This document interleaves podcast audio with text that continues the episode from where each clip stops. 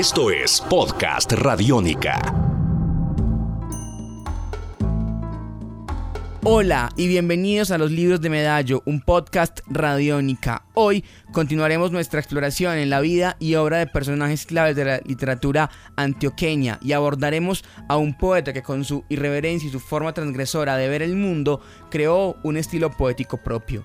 Se trata de Miguel Ángel Osorio Benítez, o mejor, Porfirio Arbajacov, y para hacer este recorrido nos acompaña Néstor López, director de la corporación Ateneo Porfirio Arbajacov, un homenaje al legado de este gran artista. Esto es Podcast Radiónica. Porfirio Arbajacov era un rockero de 1918. Lo que pasa es que en esa época no había rock. Eh, entonces, como no había rock, había que escribir poesía. Poesía no como la escribían eh, los románticos, poesía no como los temas que utilizaban los tradicionales poetas eh, colombianos y latinoamericanos y mundiales.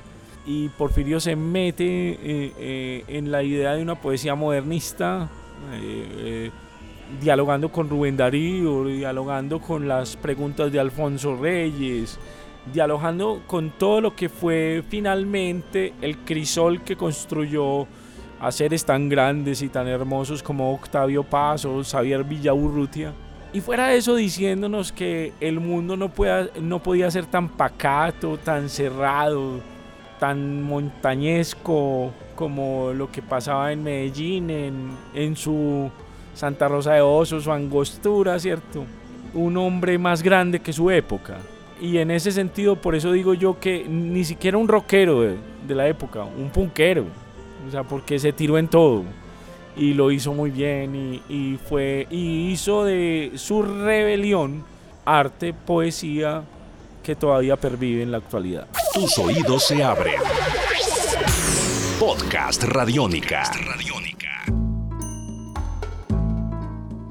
Hay muchísimos poemas en donde Porfirio hace, por ejemplo, un elogio de, a la dama de los cabellos ardientes, que es la marihuana, ¿cierto? Es decir, hoy todavía hablamos si vamos a despenalizar o no la marihuana. Y Porfirio escribía en 1912, 13, eh, un homenaje a, la marihuana, ¿cierto?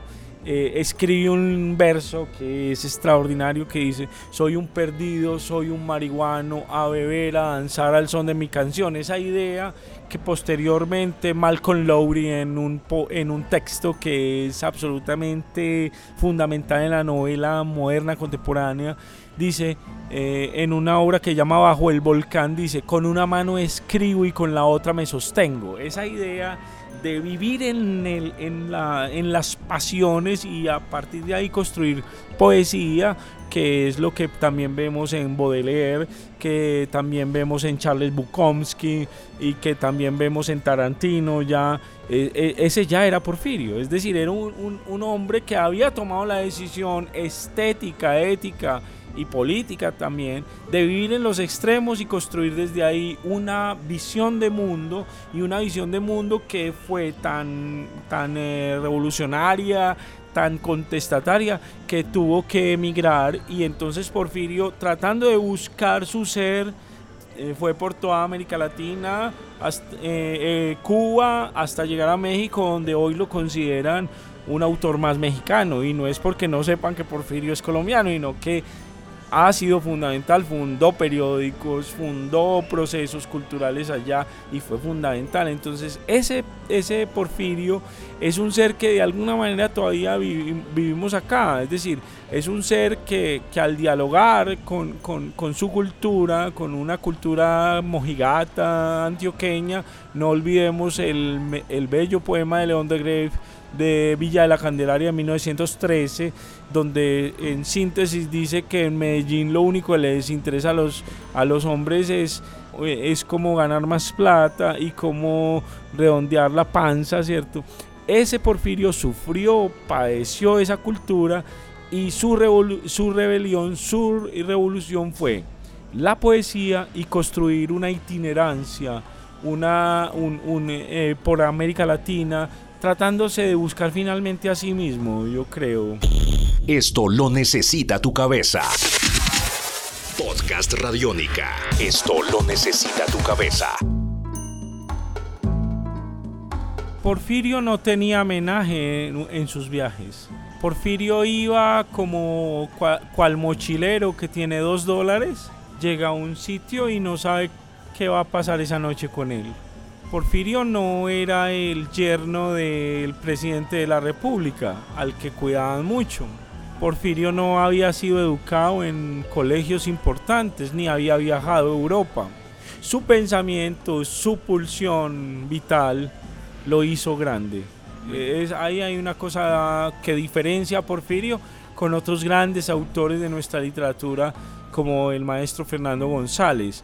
El maestro Fernando González pudo viajar a Europa, su familia era una familia pudiente, eh, fue el yerno del el, presidente de la República. Piensen en que, por ejemplo, si un yerno del presidente Santos hoy se en pelota y sale por la calle en pelota, dicen, uy, ¿qué le habrá pasado? De pronto le pasó algo raro, tomó algo. No, Porfirio no era, no ten, e, esa, esa, esa protección que tienes de, eh, sobre Porfirio sí nadie sabía quién era él.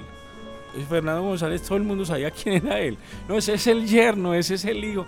Entonces, el, el, peso de Porfirio es, eh, eh, a mí, con todo respeto y no, no desvirtúo pues la obra del maestro, eh, es totalmente diferente porque Porfirio era un radical, en un tipo nacido en una en la casa de Ricard, ¿cierto? En una, en una, entonces, en ese sentido, en ese sentido, Porfirio siento yo que es mucho más potente su pulsión de rebelión, de construcción, eh, de construcción de sí mismo, eh, eh, de su obra, y a diferencia de otros autores que tuvieron formación y demás, Porfirio se formaba con los libros que leía y con los libros que se robaba. No olvidemos al maestro Fernando Vallejo cuando cita a Porfirio que, que en un momento se le robó un libro a alguien en Barranquilla y dicen, Porfirio, pero vos cómo haces eso? ¿Vos cómo le robaste el libro a aquel? Mira, yo me le robé porque él no se lo va a leer. Y si lo lee no lo va a entender. o sea, entonces es un tipo que fue por el conocimiento, fue por el pensamiento, aún a pesar de lo que fuera. Y además de, de su condición de homosexual, en 1912, 13, pues que en esa época ser homosexual sí era un asunto, pues madre, difícil. No como ahora que, que, pues que hay un proceso de inclusión y todo, una sociedad liberal muy bien, pero en esa época era como jugarse el todo la nada, ¿cierto? Y yo en eso, en eso, cuando hablamos de Porfirio en relación con otros grandes autores de nuestra, de, de nuestra cultura antioqueña, eh, ahí se, enaltece muchísimo esa imagen porque es un verdadero revolucionario, no es un revolucionario con, eh, con bueno, con abolengo, ¿no? Tus oídos se abren. Podcast Radiónica.